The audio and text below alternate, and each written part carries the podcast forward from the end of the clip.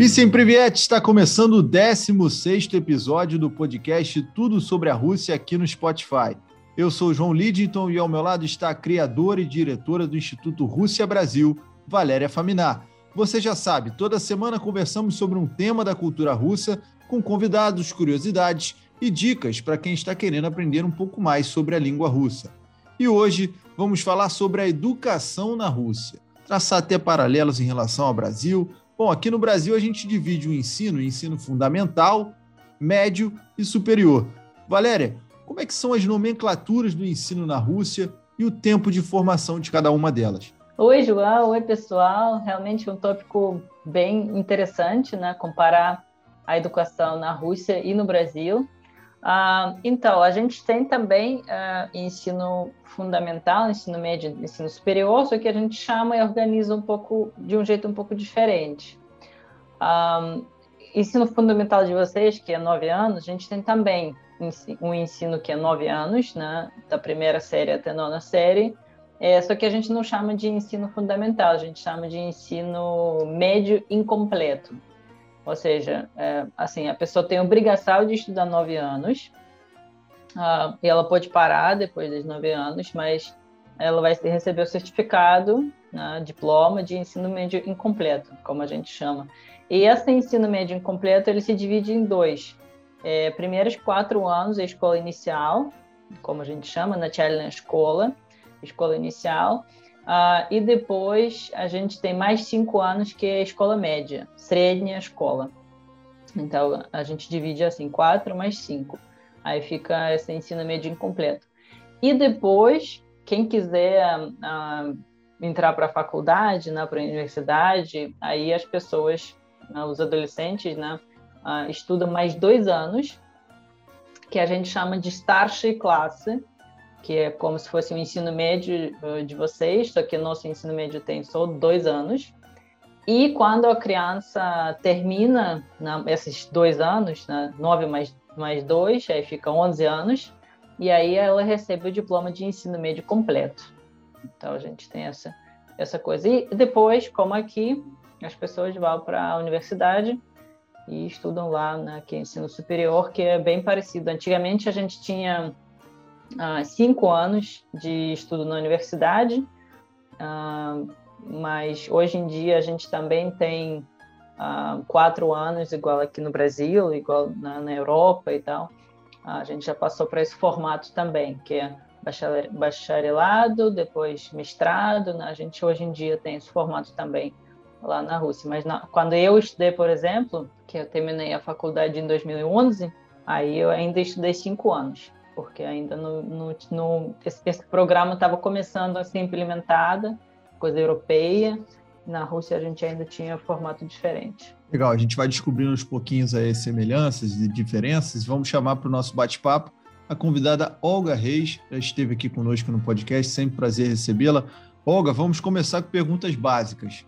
No ensino infantil, existem muitas diferenças das matérias ensinadas nas escolas e se a gente fizer um comparativo entre Brasil e Rússia, é assustadora a grade ou é parecido? Seja bem-vinda, Olga. Olá, tudo bem? Muito prazer estar aqui de novo. Uh, vamos começar do base mesmo, assim. Então, na Rússia, eu acho que hum, a diferença começa da idade, quando a criança vai para a escola, né? Porque aqui no Brasil eu estou vendo muito que a criança de dois meses de idade já vai para creche, já vai para berçário. Lá na Rússia, um, as pessoas não acostumam fazer isso.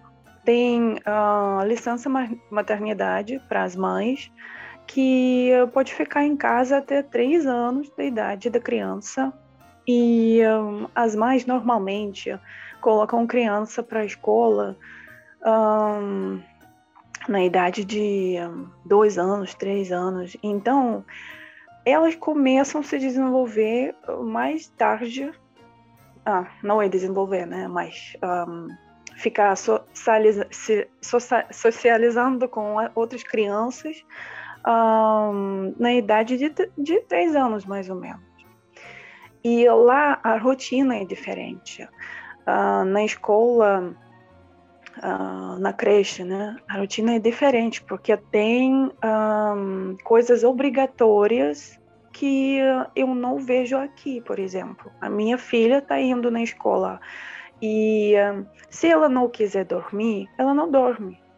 Então, aqui no Brasil, tem mais flexibilidade na escola, tem mais um, liberdade para a criança. E a criança escolhe o, o ritmo dela.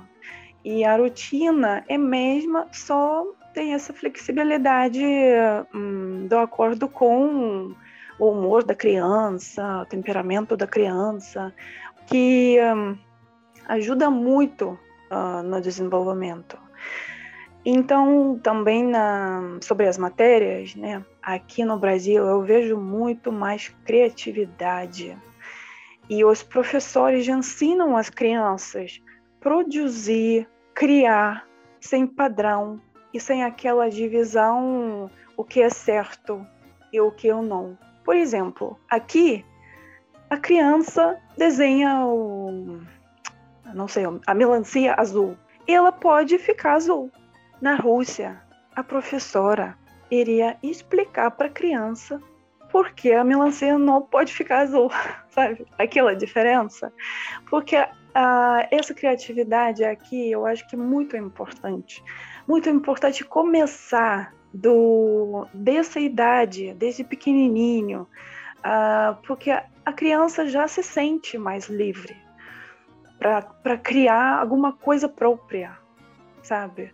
Então, as matérias mais ou menos mesmas. Tem música, tem dança, tem coisas uh, ah, para motórica, mas o jeito, a abordagem é diferente, entendeu? Eu acho que é mais ou menos assim. É, já percebemos aí algumas diferenças. Interessante essa questão da licença maternidade, né? Aqui no, no Brasil não chega nem perto de, de três anos. Certamente isso é determinante para a formação básica da criança. Pesquisei que no dia 1 de setembro é um dia especial no calendário russo, né? Porque marca o início das aulas. Mas não é uma coisa simples, né? É uma data simbólica mesmo, tem ritos, é, é um momento marcante tanto para o aluno quanto para o professor. Eu queria que vocês falassem um pouco mais desse primeiro de setembro, como funciona na Rússia. Ah, eu quero falar, porque hum, esse dia é muito importante, muito importante lá na Rússia. Na verdade, hum, o dia é simbólico e é importante não só para hum, escolares, professores, mas para famílias deles também. Então, esse é um dia grande dia de conhecimento, como se chama, né? Início do, do ano letivo é alguma coisa, não é festa, mas alguma coisa hum, cerimonial. Então, nesse dia, os alunos vêm para a escola bem arrumadas, uh, eles vêm com família deles, com flores para presentear para professores deles, e tem eventos na escola, eventos temáticos, cerimônia de abertura do ano novo, hum, música e hum, todo mundo está comemorando esse dia. E hum, tem cerimônia para os alunos de primeiro ano que alunos que entram na, na escola nesse momento primeiro ano é muito importante para a família da criança, para a criança também. Ah, é um ponto principal dessa cerimônia é uma passagem circular de um aluno do último ano da escola com uma garotinha pequena no ombro dele, aquela criança que ainda vai estudar nessa escola, aquela aluna que acabou de entrar na escola. Então, esse é simbólico que uh, o aluno que vai se formar e a aluna que vai entrar. E a menina toca o sino, simbolizando o início do ano novo. Eu acho que todas as escolas têm esse, esse ritmo, né? Então, é assim, para o país inteiro, esse dia é muito marcante que hum, eu nunca vi nada parecido em outros países, nos outros países, porque normalmente o ano começa e começa já com aulas. E nesse dia não tem aulas uh, nas escolas russas, só tem aula de, uh, assim, conhecer, conhecer o, os novos alunos, novos professores, falar, conversar e vai para casa. Então, só, só comemoração mesmo. É, realmente é uma data bem, bem especial para gente. Eu lembro até hoje, assim, que quando você é adolescente, você não quer muito estudar, né? Você, depois de, que a gente tem na Rússia, antes do primeiro de setembro, a gente tem três meses de férias. Né? Junho, julho agosto são férias de verão na Rússia, porque verão não, não se verão curto, né? então crianças têm que aproveitar. E, obviamente, depois de três meses né, fazendo nada, né, passeando com amiguinhos, você meio que não quer voltar para a escola, né? Você pensa, meu Deus, de novo, vai, vai ter que estudar, fazer dever de casa. Adolescente é assim, né? Mas esse primeiro de setembro, ele meio que quebra gelo, assim, é meio que um dia que você vai, assim, que por mais que você não queira né, estudar e fazer tarefa de casa e tudo, né, depois de tanto tempo relaxando e descansando, mas você fica ansioso pelo primeiro de setembro, porque é um dia bonito, é um dia quando você se arruma, normalmente eh, pessoas compram, sei lá, roupa bonita, nova para esse dia, colocam uh, uh, várias, assim, várias coisas bonitas, assim, arruma cabelo das crianças.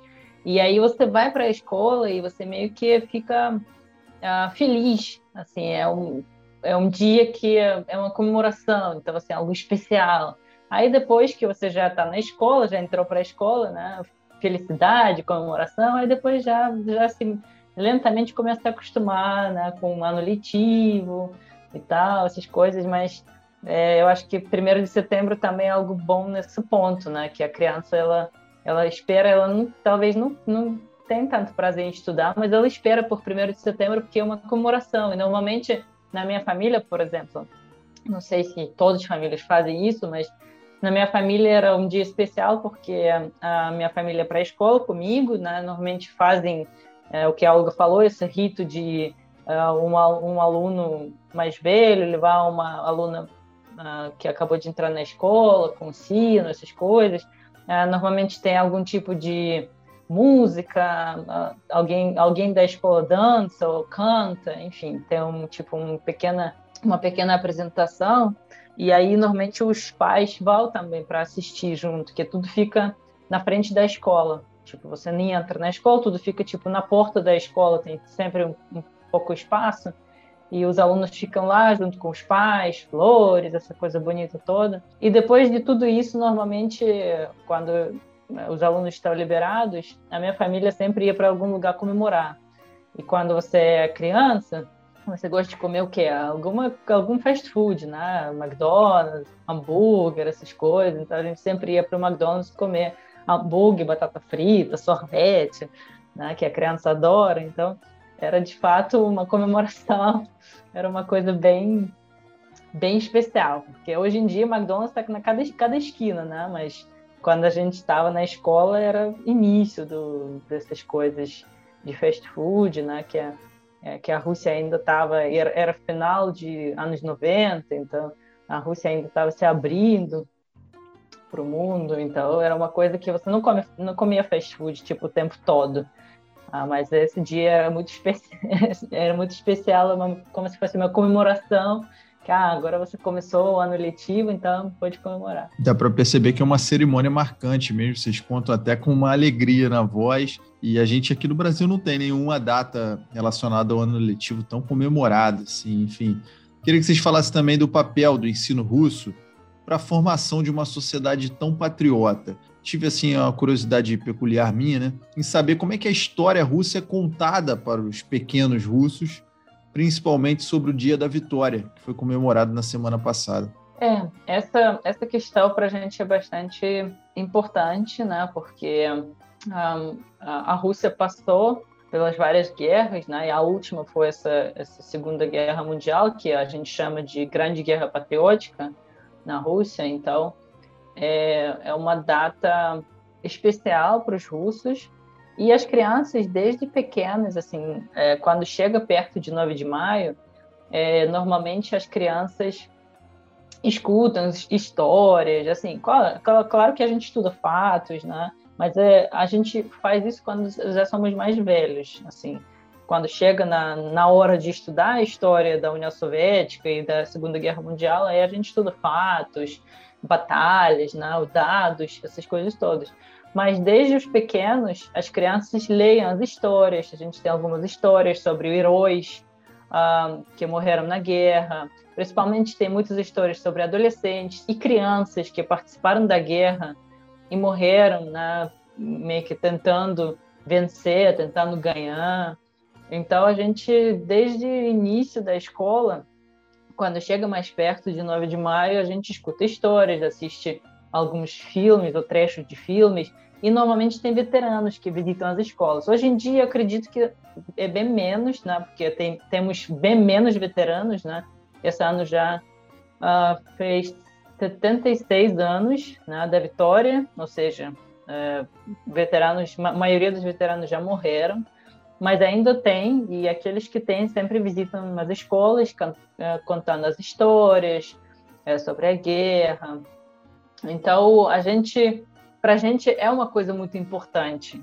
É, não, só, não só como parte da história, não só como fatos, mas é uma coisa importante um, na parte sentimental, né? porque obviamente, as crianças pequenas na escola, nas adolescentes, eles não, não viveram esse tempo, não pensam sobre uh, como, que, como que era a vida na guerra, né? porque a gente não tem guerra, graças a Deus, né? nesse momento. Então, a vida é normal, né? a vida é tranquila, em paz. Porém, é, as, as pessoas fazem questão de passar essa informação para as crianças, para os adolescentes, para eles primeiro, saberem que, tudo que aconteceu, não só na da parte histórica, mas na parte sentimental, parte do povo mesmo, e também né, porque é importante hum, ter essas lembranças, importante guardar as lembranças das pessoas que morreram, protegendo a nossa, o nosso país, e importante saber para também nunca mais pensar em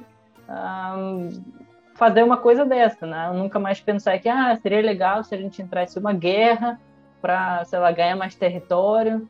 Então, é importante a gente saber os, vamos dizer, os erros né, dos passados para nunca mais fazer os mesmos erros. Então, realmente, assim, essa, essa data e sobre, na, sobre Segunda Guerra Mundial, sobre o Dia da Vitória, a gente estuda bastante. E isso, obviamente, né, faz que a gente um, sente orgulho da Rússia, né? da Rússia, do povo, não só russo, não, mas soviético em geral, do, do, do da coragem, né? do heroísmo das pessoas. Uh, então a gente estuda bastante e não só os dados históricos, mas toda essa parte uh, emocional, né? toda essa bagagem de lembranças e histórias dos heróis que morreram na guerra. Sabe Sim. o que eu estou lembrando? Ah, quando eu estava estudando na escola, perto dessa data de vitória, a gente uh, arrumava presentes para os veteranos, a gente visitava os veteranos que não conseguiam andar, por exemplo, que não conseguiam sair hum, da casa deles, e a gente estava lá visitando eles, um, cantando música para eles, fazendo, não sei, alguma coisa pequena para eles, tra trazendo um presente. E eles estavam muito felizes. Normalmente eles gostam das crianças, né? Veteranos que ficam em casa o tempo todo, eles gostam de receber essas visitas. E a gente estava esperando o ano todo para ir lá de novo, ajudar algumas coisas, ajudar a fazer algumas coisas na casa hum, desses veteranos. É bem legal isso. Mas depois, com o tempo, eu não sei agora se uh, as crianças fazem isso, não sei, não tenho ideia. Mas depois, sabe, Valéria, eu estava pensando que você falou do orgulho e emoção e tudo isso. Com a idade, você já percebe que é manipulação, né? Então, Não, é, é, claro que é tem um pouco. coisa de manipular o povo para fazer o que você quiser. Então, eu acho que também tem um pouco de exagero uh, na, nessa, nessa educação, sabe? Exagero de um, esse orgulho né, demais. Não, é, é, é porque, assim, realmente, politicamente falando, né, quando você é, faz né, quando você coloca essa questão de patriotismo, né? Somos uhum. país, somos um país só, que é claro, isso também atinge vários, vários objetivos Sim. políticos, né? Que, Sim. que você vai ter menos movimento separatista, né? Porque como assim? Nós somos um país inteiro, né? Então temos que ficar unidos. E também você pode alguns, alguns problemas pode, podem passar despercebidos, né? Se, se você é, coloca muito Sim. foco no, no, patriotismo, né? Que é, por exemplo, hoje em dia tem essa linha bem uh, bem forte, eu acho, no, uhum. no, governo atual, né? Que a, gente tem essa tem essa linha de tipo, ah, a Rússia é um país diferente, né? Linha é, de 20 anos. tipo, é, tipo, quando, quando o mundo inteiro faz uma coisa, a Rússia faz outra coisa, porque somos países diferentes, né? Somos somos é, diferentes e, e, todo mundo é contra a gente, então a gente tem que proteger nossa pátria dos inimigos, né? uhum. não, não na guerra, né? mas assim, tipo, é, tipo ah, não podemos... É, não podemos deixar os outros países falarem mal da gente. Então, então é, claro. de, depois dessa educação, a pessoa vai no mundo e a pessoa percebe que nessa guerra mundial não foi só a Rússia. Então, teve muito mais países participando e também outros países teve uh, veteranos, teve perdas e teve história também muito triste. Mas lá não ensinam isso. Lá ensinam só aquele orgulho do nosso país, né? Só nosso é, país que, que venceu. Uhum. É. É, lá colocamos bem mais foco. Mas assim, eu eu estava uh, lendo, né, como, como foi o dia da vitória e tal, eu estava lendo sobre isso, e eu acho que cada um uh, cada um está tentando colocar uh, meio que assim, falar que ah, a gente que ganhou, que os Estados Unidos uhum. sempre falam que eles que ganharam, a, a Rússia sempre fala que ela que ganhou, então eu, eu acho que não só a Rússia que faz isso. Eu acho que vários países estão tentando meio que falar, ah, a gente ganhou, né? somos uhum. nós que ganhamos. Então, mas é, faz, faz, parte mesmo. Mas assim, questão, a Rússia. Questão a Rússia polêmica. É, mas assim, a Rússia perdeu muita gente, a União Soviética, né, em geral, então eu acho que a gente Sim. tem razão.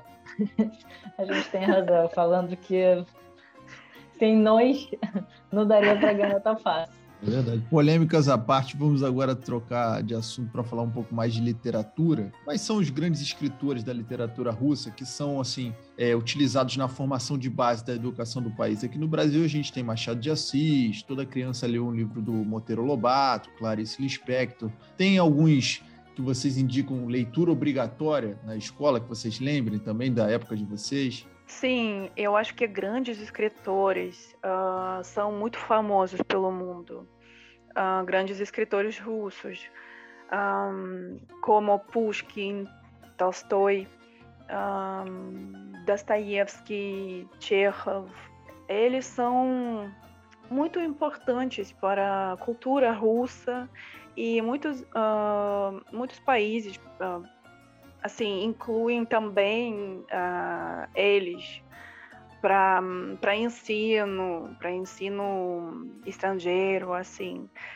Mas eu acho que hum, começando ensinar isso para introduzir, né, para crianças de 13 e 14 anos é muito cedo, porque o, os livros desse, desses escritores são muito profundos que a criança não, não consegue entender. Tem crianças, óbvio, que gostam da literatura, que entendam essa profundidade ah, do escritor, mas não todos. Em geral, eu acho que ah, mentalmente, psicologicamente, a pessoa de 13 anos não está preparada para isso, porque os livros deles são muito fortes, muito fortes de um, política, de política, emoção, de relacionamento, tudo isso a, a criança, teenager, uh, não consegue hum, captar.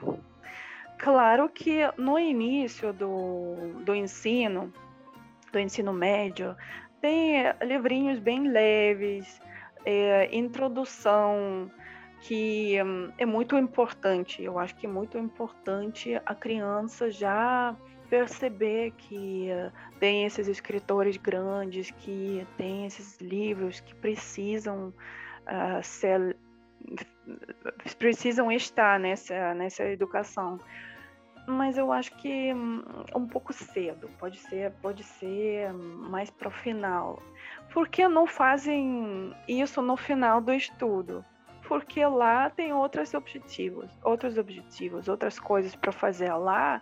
No final da escola, últimos anos da escola, já tem propósito de preparar os alunos para a universidade, né? Então tem esse uh, des, desbalanço, né?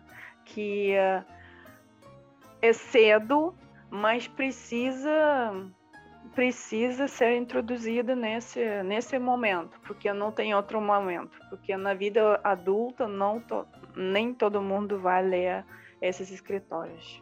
Valéria, porque... Valéria concorda, porque eu, eu li Mayakovsky, fico pensando para uma criança de 13 anos, lendo Mayakovsky, por exemplo, a compreensão emocional, como a Olga falou, tem que ser bem ampla, né? Eu acho que o cara, o cara que lê com 13, quando lê com 30 e pouco, ele já vai ter uma outra visão, né?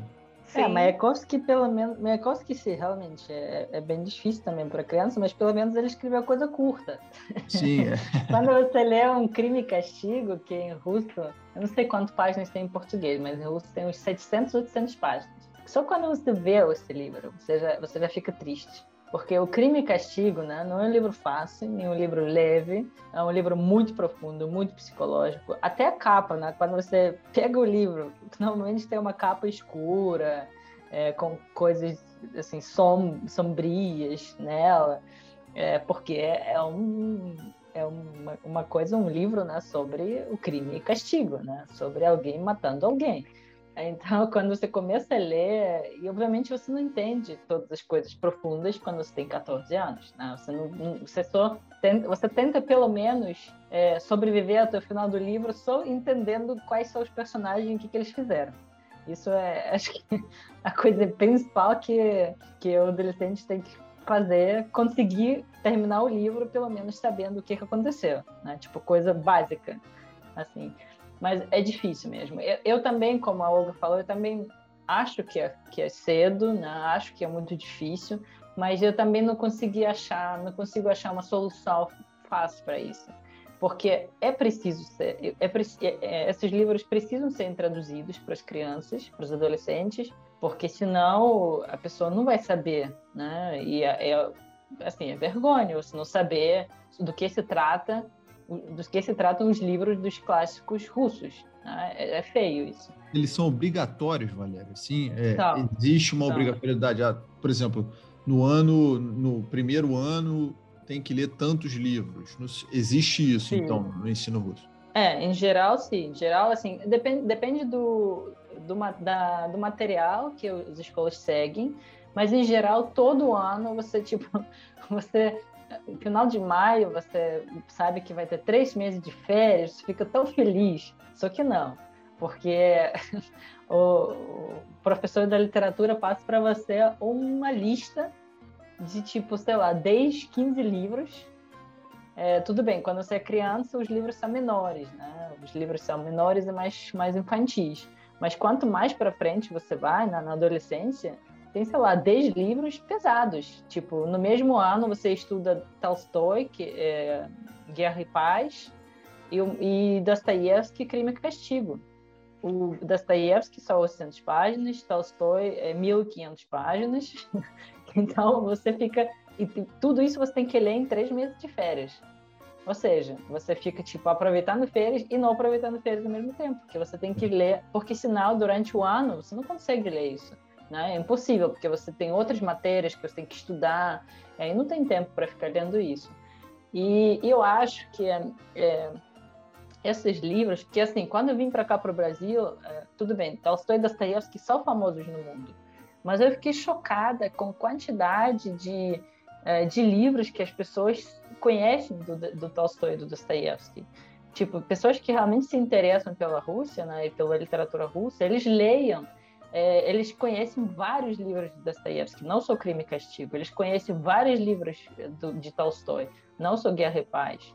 E na Rússia, isso é uma coisa surpreendente, porque eu acho que algumas pessoas, que principalmente aquelas que não gostam de ler, né, não gostam de é, tanta de leitura, elas ficam tão traumatizadas na escola com, com, esses, com esses livros gigantes e complicados, né, que é nenhum desses nenhuma, nenhum desses livros não é fácil e nem é curto, que eles ficam assim, tipo, meu Deus, eu já fiz programa mínimo, né? Tipo, já, já li tudo que eu precisava ler minimamente para saber pelo menos que é Dostoiévski, o que, que ele escreveu.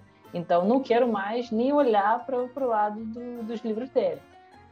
E, e, realmente, assim, tem muitas pessoas que eu acho que saem é, da escola meio que com trauma e nunca mais voltam a ler porque ficam tão sem entender o que estava acontecendo dentro do livro, que ficam pensando, ah, isso não é para mim, eu não vou entender nada mesmo.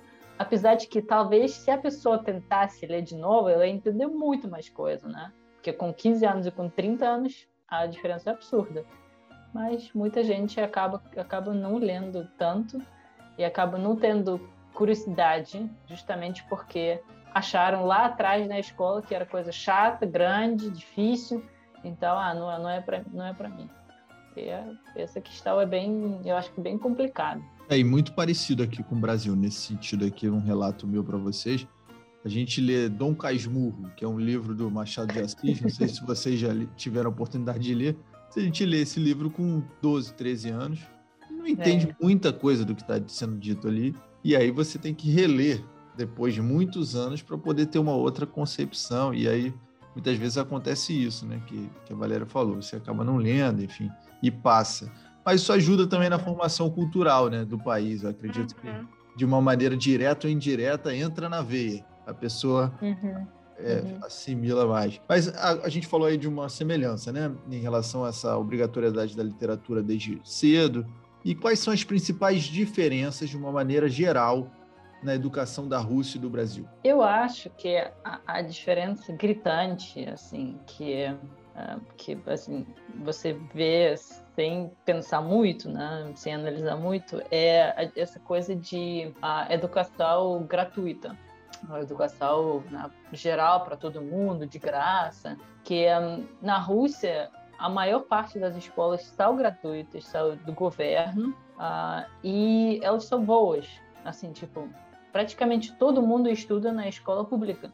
É, tem escolas particulares, né? hoje em dia, claro, com, né? com globalização, né? com desenvolvimento, tem cada vez mais escolas particulares, mas essas escolas particulares realmente para aquelas pessoas que são diferen diferentes, assim, tipo é, político, uh, sei lá, cantor, celebridade. É, hum. celebridade, enfim, pessoas muito, muito importantes e muito ricas Aí elas colocam suas crianças para as escolas particulares justamente para meio que não, não, se misturar com o povo, né? Para ter essa coisa diferente, é, para ter menos. Porque normalmente na escola particular tem menos alunos, né? na escola pública a gente tem até 30 alunos numa sala de aula. É, 30 é o máximo, normalmente. Na escola particular você tem 8, 7, sei lá, até as 10 normalmente. Então, para ter essa diferença, né? Pessoas ricas, celebridades querem ter essa diferença. Mas de resto, assim, por mais que você esteja rico, tipo assim, ah, rico, assim, bem rico, porém não é nada de celebridade, não é nada de milionário, você coloca a criança na escola pública e ela estuda, todo mundo estuda, estuda junto, assim, crianças muito pobres, crianças ricas, estudam junto e dá certo. E a educação é boa, é, realmente, assim, claro, se você quer atingir uns resultados fenomenais, aí você de repente vai precisar de contratar mais, uh, mais, mais professores particulares, né, para, sei lá, para ir para sua casa uma vez por semana para dar reforço com alguma matéria, se você quiser, né? Se você quer, por exemplo, entrar numa faculdade muito complicada, né? muito importante, é muito difícil de entrar, aí você vai ter esse reforço ah, pagando né, para o professor particular. Mas de resto, por exemplo, eu estudei na escola pública, depois entrei na universidade pública, ah, sem, sem problema, assim. Então foi uma coisa meio que natural, e isso que acontece na Rússia. Assim, quando você estuda na escola pública, você termina a escola pública, depois você consegue entrar na universidade pública Uh, mas precisa, claro que precisa estudar, né? Nada acontece sozinho, mas você tem essa oportunidade. E infelizmente aqui no Brasil, né, eu não sei como que é. Eu já ouvi dizer que no sul a situação é um pouco melhor com as escolas públicas, mas aqui no Rio a situação é triste, né? Você vê que a maior parte das pessoas que estudam nas escolas públicas são pessoas muito pobres, pessoas das favelas, e todo mundo reclama das escolas públicas, porque falam que lá né, realmente estudam coisas muito básicas que você não, não consegue depois ter oportunidade de entrar numa faculdade gratuita e é complicado. Então, assim, pessoal que pessoa de classe média e, e, e para cima, né, se tem qualquer possibilidade de pagar para a escola, os pais vão pagar para qualquer escola particular, porque ela vai ser melhor do que a escola escola pública. Eu acho que essa, assim, essa diferença bem grande que a gente tem e, como consequência disso, maior parte da população vai para a universidade. Né? Tipo, é meio que natural acontecer isso. Não é uma coisa que, tipo, ah, só, só para as pessoas elitizadas, né? só para as pessoas especiais. Não, a maior parte da população vai para a universidade, isso é uma coisa tranquila, natural, e tem, mas tem uma coisa interessante também nas faculdades, nas universidades, que é, até as universidades públicas, elas têm vagas pagas também. Então, assim, por exemplo, a economia tem, sei lá, é, no total tem 60 uh, vagas. Uh, aí, por exemplo, 15 ou 20 são públicas, ou seja, você entra gratuitamente, né, se você conseguir entrar, se você passar, né, uh, para essas vagas. Se você não passar, você tem a opção de, de, ir embora, né, de procurar outra universidade, ou você pode entrar na mesma turma com as pessoas que vão estudar de graça, porém você vai pagar. Ou seja, você vai receber a mesma educação, porém pagando para a universidade. Isso não é uma coisa, tipo, não é pagando assim pro, na propina, não, é pagando tipo legalmente, né? Você assina o contrato, você vai pagando todo mês. Então é uma coisa que também é uma diferença muito grande. Que aqui, se é público, é público, se é particular, é particular. Na Rússia tem essa mistura. Existem universidades só particulares, onde todo mundo paga, mas nas universidades públicas tem vagas gratuitas e vagas pagas. E quando você termina a faculdade, você quando você termina a universidade pública, você recebe esse diploma da universidade pública. Então ninguém vai saber nunca se você estudou gratuitamente, você é super e você foi, foi super inteligente porque conseguiu entrar na vaga gratuita, ou você não foi tão inteligente, mas teve dinheiro, então conseguiu pagar e terminar essa faculdade e recebeu a mesma o mesmo diploma que a outra pessoa recebeu. Então essa também é, acho que é uma coisa bem diferente, né? Porque eu sei que aqui no Brasil é muito importante ter, ter, ter uh, diploma de uh, universidade pública, né? Porque é mais é, a educação é melhor, né? As pessoas gostam mais de na hora de, de uh, contratar, as pessoas preferem as, os especialistas com diploma da universidade pública. Então, na Rússia, isso meio que fica relevante, porque você chega com diploma da universidade pública, mas ninguém nunca vai saber se você estudou gratuitamente ou pagando. É uma coisa também que Eu posso fica meio, meio estranho. adicionar aqui, porque é muito importante também lembrar que um, entrar na faculdade, mesmo pagando, não é coisa mais difícil.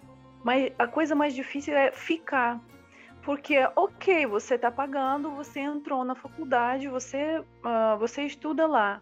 Mas é muito difícil. Se você não estudar, provavelmente você não vai uh, receber esse diploma.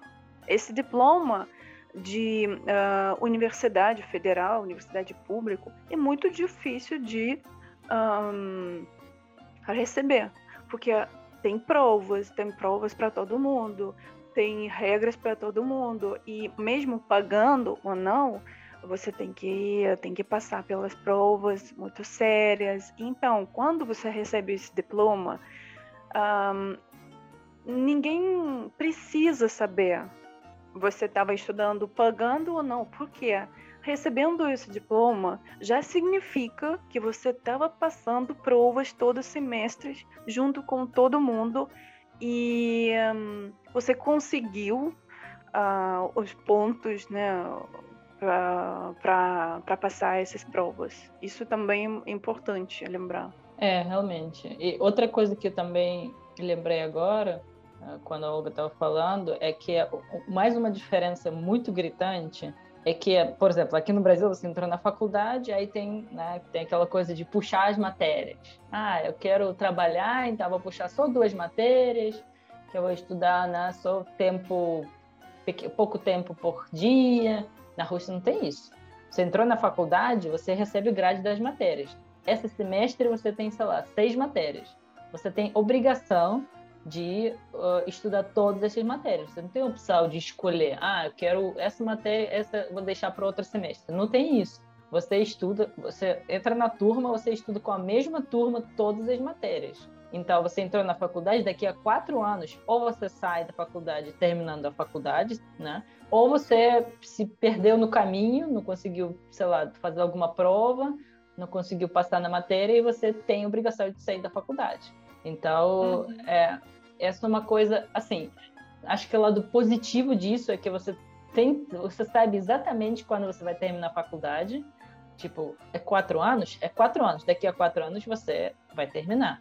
Mas a, a, parte negativa nisso é que você não tem escolha, ou seja, se você quer trabalhar e estudar ao mesmo tempo, você se mata, né? Porque o tempo integral, que é na faculdade, e você tem que trabalhar ou à noite, ou tem que perder algumas, algumas aulas trabalhando e depois tem que estudar em casa. Enfim, né? tem, tem essa coisa toda de tipo, se você precisa estudar e trabalhar ao mesmo tempo, é muito, muito complicado na Rússia. Não tem essa opção que ah, vou só, vou só pegar duas ou três matérias esse semestre e o resto vou deixar para depois. Então tem essa, essa diferença também bem grande. Realmente, diferenças bem bem grandes mesmo, bem assustadoras em relação ao Brasil. Bom, é, a gente deu uma pequena pincelada em relação à faculdade, né? Falou um pouco sobre esse ingresso no ensino superior. E eu queria justamente que vocês falassem como é que funciona esse processo né, de entrar no ensino superior na Rússia.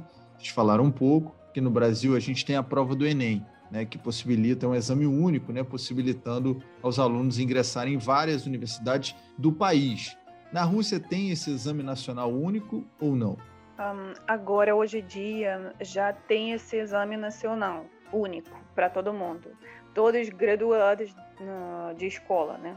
Mas uh, foi pouco tempo atrás que começaram a, fazer essas provas. Por exemplo, na minha época, quando eu, uh, eu terminei a escola, eu tinha opção de escolher universidade onde eu quero estudar e um, os alunos precisam de ir lá nessa universidade. Eu escolhi universidade muito longe da minha casa, então eu precisava, eu precisei ir lá e passar provas. Teve provas orais e escritas para passar nessa, para entrar nessa nessa universidade.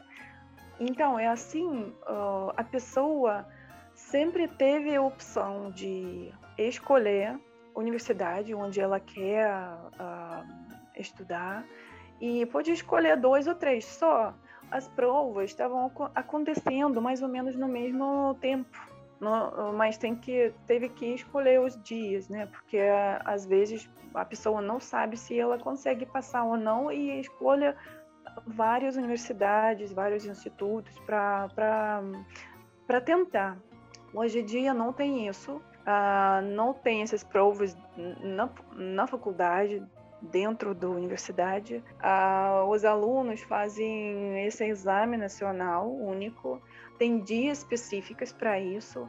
A diferença que tem, que eu vejo aqui no Brasil, que um, aqui os brasileiros têm dias e nesses dias todo mundo faz esse exame de todas as matérias. lá na Rússia só tem duas matérias obrigatórias, matemática e russo. Outras matérias, a pessoa que escolha, dependendo onde ela vai estudar. Por exemplo, se ela precisar de se ela vai estudar medicina, por exemplo, né? Ela vai precisar de, uh, de passar prova de biologia, uh, o que mais? Assim, essas matérias que precisam nessa faculdade. Então, é diferença, grande diferença, porque a pessoa que não precisa de matemática, biologia, geografia, ela não vai precisar uh, fazer isso, não vai precisar ficar o dia todo fazendo essa prova. E um, também tem diferença quando a pessoa estuda na escola, né? Aqui no Brasil, as pessoas estudam principalmente para esse exame, para passar essa prova nacional. Então, é, elas já sabem o que, o que elas vão fazer, como responder, um, porque tem preparativo, todo ano tem preparativo para isso.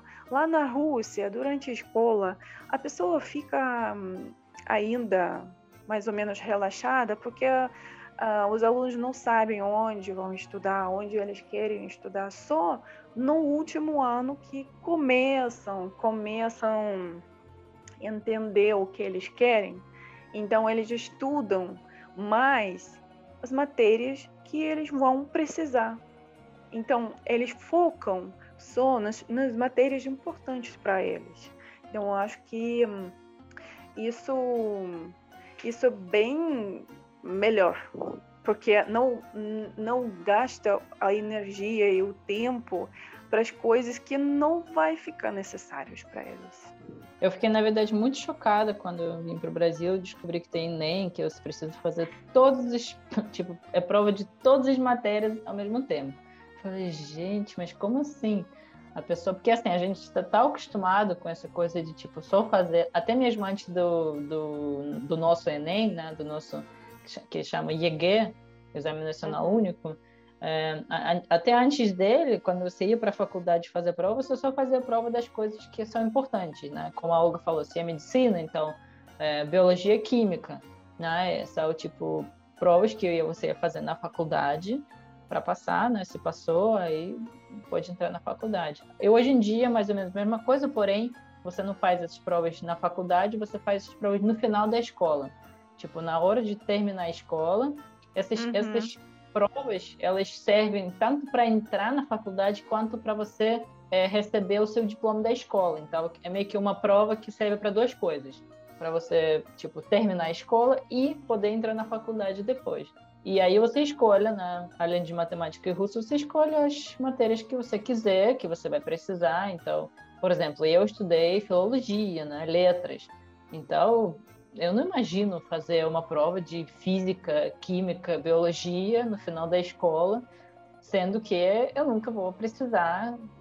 Assim, eu já estudei, né, já fiz provas na escola, mas eu não preciso fazer essas provas oficiais dessas matérias para depois né, não precisar na hora de entrar na faculdade, né? não são as matérias que eu vou estudar. E aqui eu vejo que as pessoas né, têm que estudar tudo ao mesmo tempo. Então, eles têm que saber tudo, né, todas as matérias, pelo menos um pouco de todas as matérias, para poder né, fazer prova com sucesso. Eu acho isso muito difícil. É uma, é, é uma coisa muito complicada e eu vejo as pessoas realmente que pessoas precisam de esses cursos preparatórios porque né, não é tão fácil fazer prova de todas as matérias ao mesmo tempo, além de ser cansativa também. As pessoas fazem o dia inteiro a prova. Sim, cansativo, difícil e não é necessário. Não necessário, eu, não eu precisa acho. de fazer eu isso. Acho. É, eu nunca precisei de fórmula de Bhaskara para ser jornalista. Fórmula de Bhaskara era matemática. Exatamente. Eu, eu não entendia porque que eu tinha que saber, mas, enfim, fui obrigado a saber. Tinha log, logaritmo, essas coisas que não me fazem. É que você estuda isso na escola, né? Coisa normal, né? Conhecimento geral, mas assim, né? para que, que precisa incluir nessa, nessa nessa prova final, né? Tipo, é, é complicado. É, não, não, faz sentido, realmente. Quais são os cursos mais procurados por estrangeiros que buscam a Rússia para estudar? Eu acho que é, é um, dos, um dos números um que, é, que tem a medicina. Né? Eu acho que tem vários fatores para isso. O primeiro fator, obviamente, é porque no Brasil estudar medicina ou é caro ou é absolutamente difícil, né? Absurdamente difícil de entrar na faculdade de medicina, na faculdade pública. Né? E se você não entrou na faculdade pública, você tem que pagar horrores. Então, a medicina na Rússia a gente tem é, faculdades de medicina boas, então a procura está cada vez maior. Inclusive, a gente tem uma cidade na Rússia que se chama Kursk, que é uma cidade interior, não é uma cidade pequena, acho que não sei se tem 300, 400 mil habitantes, né? Então não é, não é tipo um vilarejo, né? É uma cidade, mas não é uma cidade grande. E lá tem é, eu não sei agora, né, mas a última vez que eu, que eu li sobre, sobre a cidade, lá moram mais de 500 brasileiros. É uma coisa grande para uma cidade do interior da Rússia, que não é famoso por nada. E por que, que essas pessoas todas moram lá? Por que, que esses brasileiros moram lá? É por causa da universidade grande de medicina que, que fica lá em Kursk, uma universidade boa. É, e então, não, pessoas começaram a ir para lá, um brasileiro foi, outro foi, e daqui a pouco já tem mais de 500 brasileiros morando ah, nessa Não sabia disso. Não é, sabia. É, Interessante. É bem louco. É bem louco. Eu li sobre isso. Inclusive, eu conheci um. Qual é o nome é, da cidade, Valério? Kursk. É, inclusive, eu, eu conheci um, um russo quando morava já aqui no Brasil, ele, ele acho que ele mora na Argentina, aí ele falava português bem. Eu falei, como que você fala português tão bem? Por causa do espanhol? Ele, não, é porque na minha adolescência eu tinha muitos amigos brasileiros. Eu falei, onde que é? Você tinha muitos amigos brasileiros? Ah, eu sou da, da cidade que chama Kursk. Aí eu falei, ah, agora fez todo sentido que tipo a, pessoa né andou no meio dos brasileiros ele andou no meio dos brasileiros adolescentes né porque obviamente assim se uma pessoa vai para a Rússia estudar ela às vezes leva família né tem sei lá mulher ou marido crianças e aí eu, a, a, os brasileiros os, as crianças brasileiras acabam conhecendo as crianças russas né e brincam junto. Aí ele aprendeu português na cidade de Kursk andando com os adolescentes brasileiras. É muito interessante isso. Então, medicina, é, é bem curioso. Então, medicina é, é, é, coisa bem forte, né? Que, que é procurada pelos estrangeiros. E também mais dois outros cursos que são bem procurados é engenharia, que é também na Rússia uma coisa forte, e TI. A Rússia é famosa por, por hackers russos, né? que, que dizem que até invadiram, é, é, até, sei lá, alteraram as eleições do, do, dos Estados Unidos, né? porque os hackers russos te, conseguem fazer tudo. Então, a nossa área de TI é bem desenvolvida e é bem procurada, né? como a gente é meio que referência, um, né? um dos países referência nessa, nessa, nessa área, é também bem procurado pelos estrangeiros. Então, acho que são esses três cursos mais procurados em geral. Legal, a gente podia depois até fazer um podcast aí sobre essa cidade brasileira russa. É, ia ser legal, de repente fazer contato com alguém de lá, ia ser interessante. Quais são as universidades de referência na Rússia? Existe esse movimento, você até já falou mais ou menos em função dessa cidade, que eu imagino que seja pequena, existe um movimento da, do pessoal sair do interior para buscar Moscou, São Petersburgo, né, que são cidades mais é, centrais, né, são maiores naturalmente, ou não? As cidades pequenas também têm um ensino superior de qualidade? Na minha opinião, cidades grandes sempre atraem muito. E uh, os alunos da escola, eles já procuram, eles já hum, pesquisam qual universidade eles querem, né? Porque normalmente a cidade grande sempre oferece mais oportunidade, mais trabalho, porque depois da universidade você tem que escolher onde você vai trabalhar. Não tem essa coisa automática, né, como era na União, União Soviética. Agora, hoje em dia, tem que entrar na faculdade e depois você faz o que você quiser com o seu diploma, com o seu conhecimento, com tudo. Então, na cidade grande, tem muito mais chances de achar um trabalho bom e ganhar dinheiro ganha muito mais do que uma cidade pequena. Então, acho que sim, essa procura é bem grande e uh, universidades uh, que de referência, né? Claro que uh, essa fe Universidade Federal de Moscou mais famoso da Rússia, a Universidade Federal de São Petersburgo também, de Novosibirsk, de Tomsk, tem Universidade um, Technical, técnico, né, de Bauman. E outra universidade muito famosa um, no mundo é Instituto de Relações Internacionais de Moscou, porque lá estudam muito estrangeiros. É uma universidade hum, vinculada ao Ministério de Assuntos Externos. Então, lá tem professores que hum, atuam como ministros, né, ou cônsulos, e eles são professores também uh, lá nessa, nessa universidade. Essa é a mais antiga, essa é escola mais antiga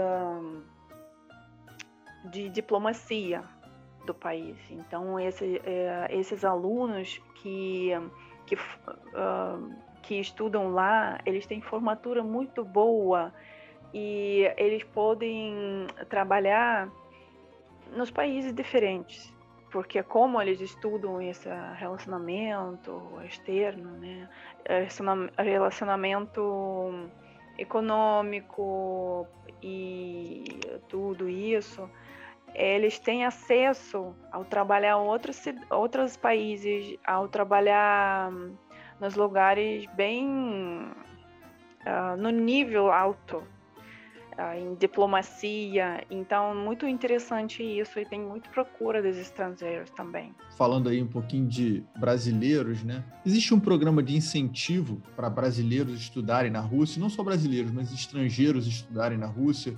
E quais são os procedimentos que esse candidato deve tomar? Uma curiosidade que eu tenho: o cara que não fala russo não, não consegue se virar, né? Isso é uma premissa básica. Então, assim, o governo em geral, né, no governo russo, hoje em dia, incentiva bastante um, os estrangeiros irem para a Rússia estudarem.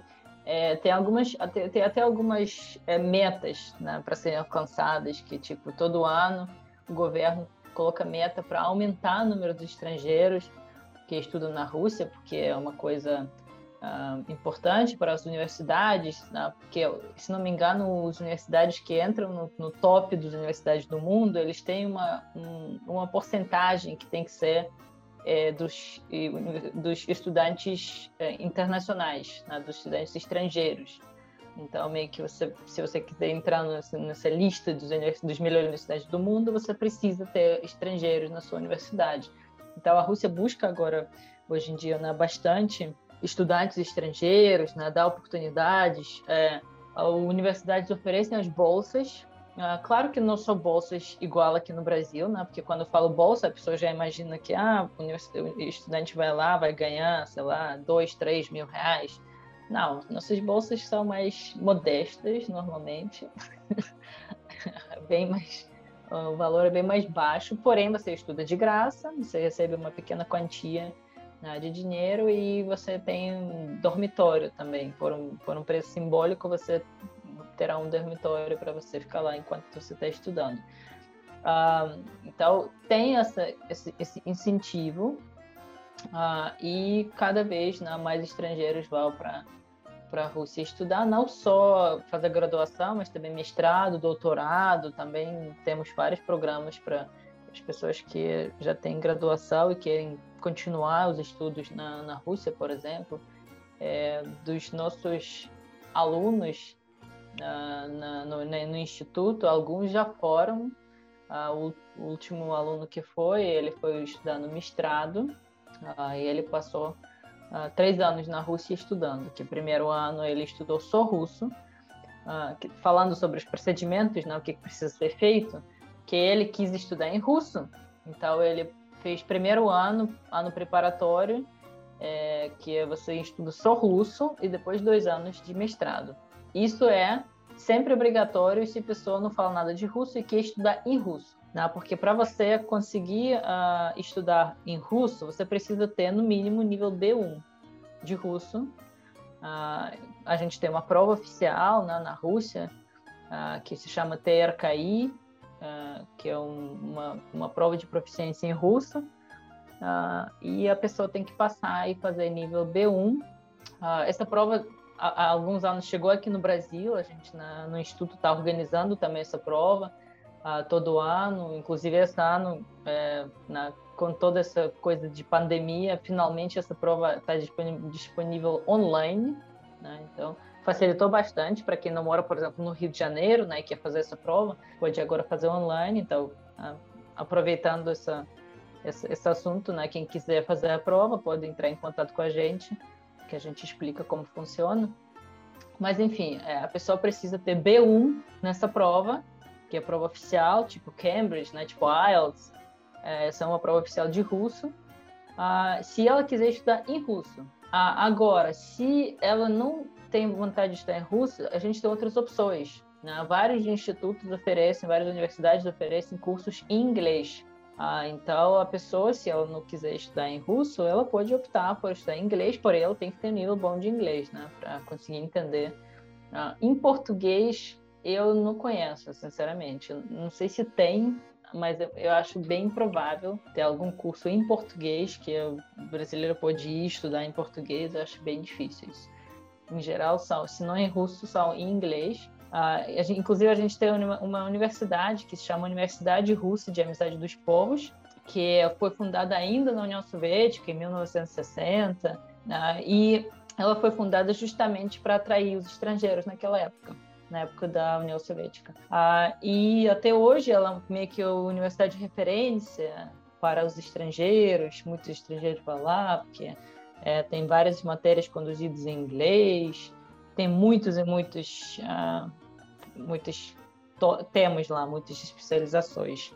Então, a pessoa pode estudar várias coisas diferentes em inglês. E, em geral, se a pessoa quiser saber mais ah, sobre como estudar, o que fazer, né, como que entrar na faculdade russa, a gente tem um site, não, não a gente, né, mas na Rússia. É, na Rússia temos um site que é em inglês, o nome em inglês studyinrussia.ru, ou seja, traduzindo de inglês, estudar em russo, estudar na Rússia.ru, na studyinrussia.ru, e lá é, esse site é disponibilizado em várias línguas, então lá você pode achar qualquer informação, é, vários detalhes, onde estudar, como fazer, o que que precisa, quais papéis, quais documentos, muita coisa. Lá o site é muito completo, tem muitas informações, então para quem quiser estudar na Rússia, é só entrar no site, dar uma olhada e vocês vão achar toda a informação que quiserem. Pô, bem interessante. Tá aí dado a dica e o recado pela Valéria. Estamos chegando na parte final do nosso 16º episódio do podcast Tudo sobre a Rússia e sempre no fim, tradicionalmente, pedimos para Valéria Faminar, criadora e diretora do Instituto Rússia Brasil, nos ajudar com dicas de vocabulário sobre o tema do podcast. Valéria, qual vai ser a dica de hoje? Então, como a gente está falando sobre os estudos, né, sobre a educação, tem um verbo em russo, quer dizer, não é um verbo, né, um verbo é em português, que é estudar que, que gera bilhões de dúvidas em russo, porque a gente tem no mínimo quatro verbos diferentes para falar estudar. então, eu brevemente agora vou explicar uh, essa diferença, né? Que a gente tem quatro verbos para estudar. A gente tem utit, utitsa, izuchat e zanimatsa. São quatro verbos que traduzidos de russo para português significam estudar. Né? Porém, o que, que é esse estudar? Então, o, o verbo principal para estudar que a gente usa, né? Se você quer falar que você estuda russo, estuda qualquer matéria, né? Ah, aí a gente usa izuchat. Então, se você quer falar eu estudo russo, я изучаю русский язык. Né? Essa é a coisa mais comum. Você também pode falar, que é um pouquinho menos comum, mas também pode falar é, essa frase usando o verbo учить, que é я учу русский язык. Também vai significar eu estudo russo, é um sinônimo, porém é um pouco menos usado. Mas também esse verbo учить, ele é funciona para ensinar. Né? ele também significa ensinar alguém. Então, se eu falo ah, Yao Chu Yivo, significa eu não, não significa eu estudo ele, significa eu ensino ele. Então, normalmente, quando eu coloco pessoa depois, significa que eu estou ensinando essa pessoa a fazer alguma coisa. Então, esses são os verbos do chat e o teach. E a gente tem o verbo utitsa, que é igual ao verbo utit, porém com siana, com, com partícula reflexiva. É, esse verbo, normalmente, a gente usa quando a gente fala ah, que a gente estuda em algum lugar. Né? Por exemplo, я учусь в университете. Sempre quando a gente fala que a gente estuda em algum lugar, a gente vai usar esse verbo. A gente não pode usar o tit ou o chat nesse caso. E, por último, zanimatsa. a gente normalmente usa, se a gente colocar alguma coisa depois, né, zanimatsa, por exemplo, ya zanimayus yoga. Aí, se a gente colocar assim, significa que eu pratico yoga. Né? Zanimatsa com alguma coisa significa praticar. Porém, se a gente colocar zanimatsa, verbo sem nada depois, e as animais, significa que eu estou estudando, ou seja, não estou estudando tipo geral, estudo alguma coisa, alguma matéria. Estou estudando significa que estou me preparando, estou né? fazendo dever de casa, estou estudando aqui, né? assim, estou fazendo meus meus deveres de casa que eu preciso, ou sei lá, faço uma revisão, que é uma coisa mais né, do momento. Então, né, é uma coisa que gera muita dúvida, esses quatro verbos, então eu fiz breve explicação, espero que vocês gostaram né, dessa explicação, porque realmente esses verbos geram confusão. Como sempre, todos esses verbos e os exemplos que eu dei estão no post sobre esse episódio no nosso Instagram, arroba Instituto Rússia Brasil, então quem quiser uh, verificar lá como se escreve e tal, ver a tradução de novo, só ir lá e dar uma olhadinha. Maravilha, queria agradecer também a presença da Olga Reis aqui nesse bate-papo, aqui no nosso podcast, mais uma vez. É sempre um prazer. Obrigada a vocês. Espacibo, quero agradecer a todos que curtiram o nosso podcast Tudo sobre a Rússia, do Instituto Rússia Brasil. Quem quiser enviar sugestões de temas para os próximos podcasts, a gente sempre reforça isso, né, Valéria? Pode mandar um direct para a gente, explica para o pessoal aí. Isso, como sempre, arroba Instituto Rússia Brasil no Instagram. Quem quiser mandar alguma sugestão, sempre estamos abertos e vamos né, compartilhar com vocês todo o nosso conhecimento. É isso aí. Até a próxima. Pacá, pacá. Pacá, pacá. Pacá, pacá.